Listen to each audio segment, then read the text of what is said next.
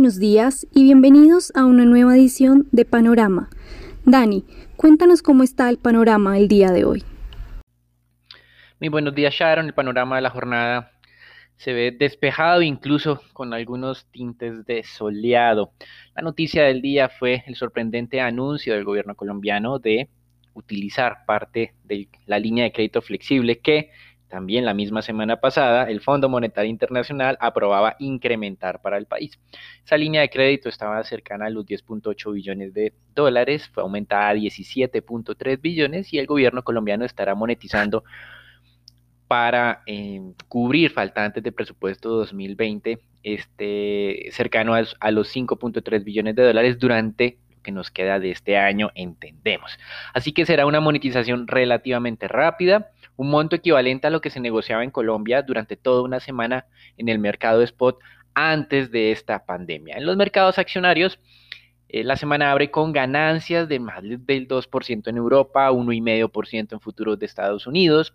Algunas cifras en China muy positivas dentro del punto de vista de las utilidades de las empresas industriales ha llamado la atención. En julio subieron 20%, en agosto 19%. Sin embargo, en la comparación año a año continúan un poco por debajo de lo que tuvimos en el 2019, más o menos un 4,5%, pero la dinámica en China, que es una tal vez de las economías que mejor han venido solventando, por lo menos desde el lado de las cifras, esta crisis económica. Por el lado de las cifras oficiales, por supuesto.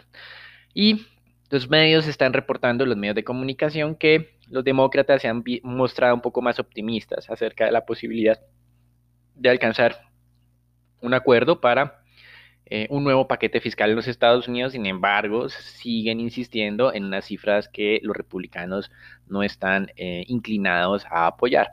Los demócratas, en teoría, bajo el comando de la líder del partido en la Cámara, Nancy Pelosi, estarían buscando un acuerdo cercano a los 2.2 trillones de dólares. Recuerden que los republicanos, si al caso, consideraban la posibilidad de un trillón y el presidente Trump hace una semana, dos semanas más o menos, hablaba de los 1.5 trillones, que era un rumor que se estaba mencionando en la Casa Blanca. Pues bien, siguen un poco divididos. Durante el fin de semana realizó la nominación de el reemplazo en la Corte Suprema de Justicia, una nominación de una mujer de carácter conservador y pues los demócratas continúan pidiendo que eh, se postergue esto hasta conocer los resultados de las elecciones presidenciales, algo que los republicanos no tienen ninguna intención, por supuesto, estratégica de eh, seguir para tener una mayoría en la Corte Suprema de seis eh, miembros, seis jueces de la Corte Suprema de carácter conservador frente a tres de carácter liberal o sesga liberal. El New York Times publicó, de acuerdo a información que le suministraron, que el presidente Trump había pagado solamente 750 dólares de impuestos en el año 2016, el mismo año de la campaña, y 750 dólares en el 2017, año en que tenía su primer año como presidente. Eh, también eh, mencionaba que había varias estrategias implementadas para reducir el pago de impuestos y que durante los últimos 20 años, en más de la mitad, no pagó impuestos el presidente de los Estados Unidos. En campaña del año 2016, en un debate, Hillary Clinton lo ocupó, lo acusó de no pagar impuestos y él dijo que eso lo hacía una persona muy inteligente, pero digamos que Trump en este momento está diciendo, por un lado, que la información que publicó el New York Times era falsa, y segundo, al igual que en el año 2016, prometió que va a publicar sus declaraciones de impuestos, algo que pues todavía no ha realizado. Mañana tendremos el primer debate entre Trump y Biden. Creemos que puede llegar a ocurrir lo mismo que en el año 2016, en el que aparentemente Hillary Clinton era la victoriosa en los debates, pero al final tuvimos un resultado totalmente diferente en las elecciones, así que somos muy cuidadosos de tratar de leer a partir de lo que percibimos en esos debates como si fuera algo totalmente Em, influenciador de lo que serían los resultados electorales. De todas maneras, Biden mantiene su liderazgo frente a Trump en las encuestas de intención de voto, algo que también ocurrió durante la campaña anterior, así que hay que estar muy pendientes. Ya nos acercamos ese 3 de noviembre, cuando conoceremos, esperamos que lo tengamos así, quién sería el presidente de los Estados Unidos y no nos demoremos mucho tiempo en saberlo.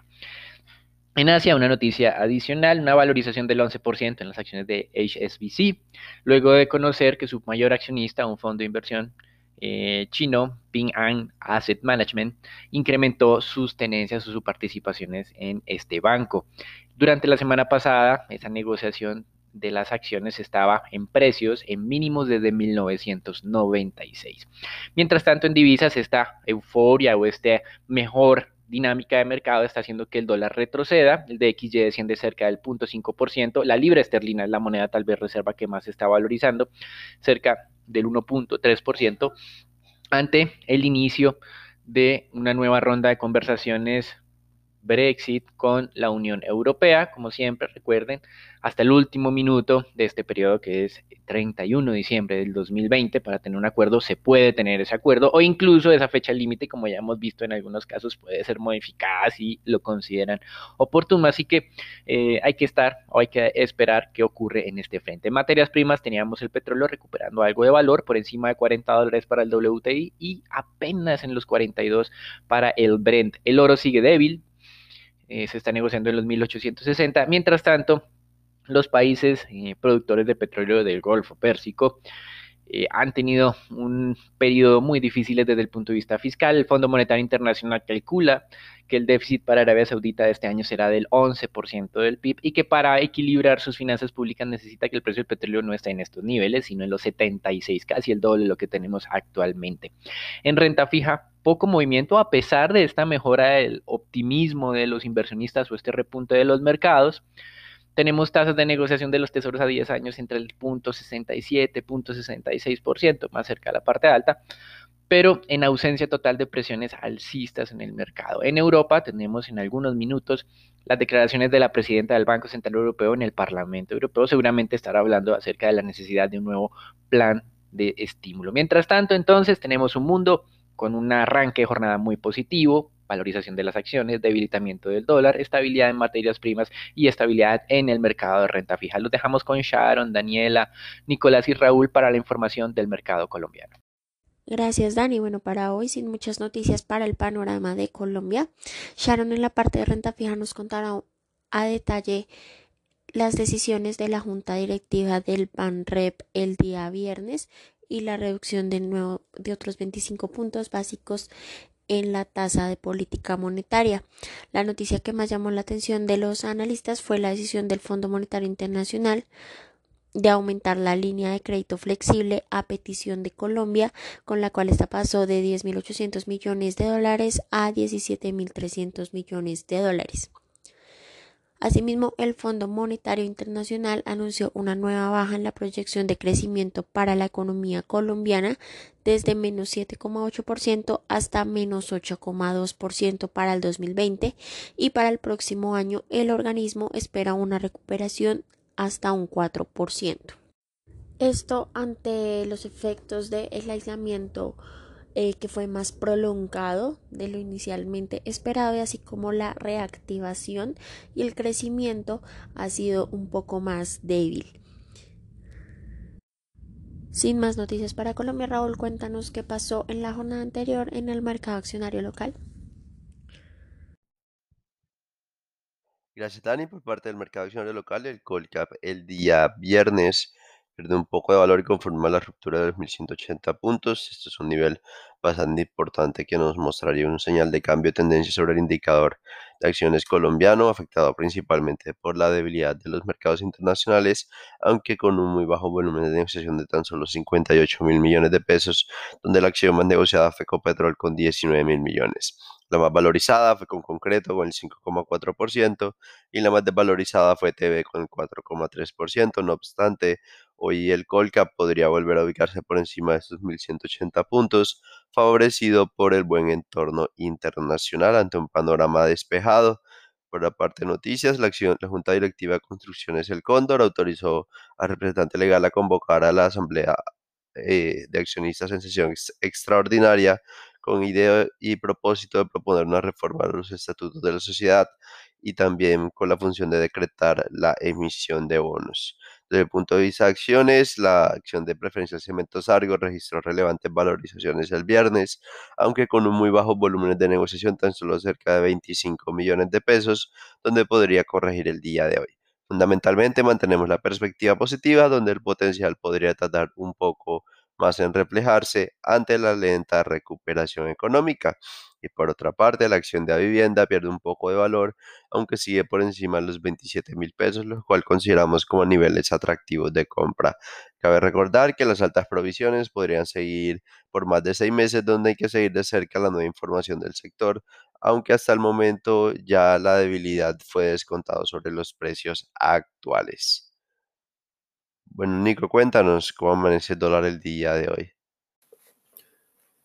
Buenos días, Raúl. Muchas gracias. Soy Nicolás de Francisco y vamos a hablar del dólar. Para la jornada del viernes, el volumen transado fue de 1.050 millones de dólares, un incremento superior al 12% con respecto a la jornada inmediatamente anterior. El precio de cierre fue de 3.887 pesos, donde el peso colombiano se devaluó más de 1% con respecto a la moneda estadounidense. El precio medio de la jornada fue de 3.870 pesos con 81 centavos, el precio mínimo alcanzado de 3.842 pesos con 50 centavos y el máximo de 3.893 pesos con 85 centavos. Para el día de hoy, esperamos que el dólar tenga soportes hacia los 3.850 y 3.840 pesos y resistencias hacia los 3.900 y 3.910 pesos. Los dejo con Sharon para los temas de renta fija. Gracias, Nico. Como ya nos eh, comentaba Dani muy por encima, eh, tal como lo anticipábamos, el Banco de la República redujo una vez más su tasa de interés en 25 básicos hasta un mínimo histórico de 1.75%, con una decisión dividida entre la Junta, cuatro miembros consideraron que era eh, importante darle em, este impulso adicional a la economía, mientras que otros tres miembros consideraron que el ciclo de recortes debía eh, terminar en ese 2%. Esto ya nos sugiere un fin del ciclo de recortes en este nivel de 1,75. Las principales razones que dio la Junta para este impulso adicional fueron la menor inflación, el deterioro de la actividad económica y el deterioro del mercado laboral, que como nos comentaba Dani, se eh, derivan de estas mayores cuarentenas que tuvieron un impacto mayor al esperado en la economía colombiana. Sin embargo, la sorpresa del día, que es esa eh, noticia de, hoy, fue la aprobación del Fondo Monetario Internacional eh, de la ampliación del monto de la línea de crédito flexible y ese posible desembolso por parte de la nación por cerca de 5.300 millones de dólares como fuente de parte del plan financiero de este año. También eh, la Junta mencionó que después de efectuarse ese desembolso, el monto remanente de la línea eh, continuará siendo tratado como precautorio para brindar solidez a la posición eh, internacional del país en medio de esa elevada incertidumbre. Cabe recordar que Colombia sería el primer país en hacer uso de esta línea de crédito flexible, probablemente no sea el único, pero pues deja ver eh, esa necesidad adicional de financiamiento por parte de la nación por el fuerte deterioro de la economía por la pandemia, que eh, tal vez de ver eh, ya reflejado en otros países, empecemos a ver que ellos también empiezan a hacer uso de este mecanismo.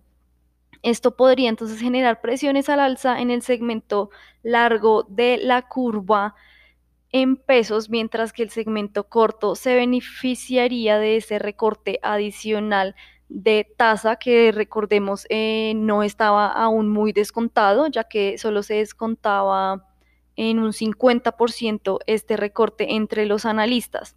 Adicionalmente, el banco también anunció que renovará los vencimientos de los forwards para el mes de octubre. Esta decisión entonces por parte del emisor generó presiones al alza en las tasas del día viernes, con ambas curvas desvalorizándose, también impulsadas por la devaluación eh, de la moneda. La curva TES tasa fija subió unos 5 básicos y la TSVR 3 básicos. Por el lado de los 24, estos se desvalorizaron y cerraron en 3.55% y se mantienen en un canal bastante lateral, mientras que los 28 también se desvalorizaron y cerraron en 5.14%. Ambas referencias eh, corrigieron en su totalidad las ganancias del día jueves. Por el lado de deuda corporativa se negociaron 6 mil millones de pesos a través del sistema transaccional y cerca de 563 mil millones por registro. Lo más transado fue una vez más tasa fija del 21, del 23 y algo de movimientos en IPC del 22. Eso fue todo entonces por nuestro panorama despejado del día de hoy. Gracias por acompañarnos y no olviden suscribirse y seguirnos en nuestras redes sociales para conocer todo eh, acerca de lo que mueve a los mercados a diario.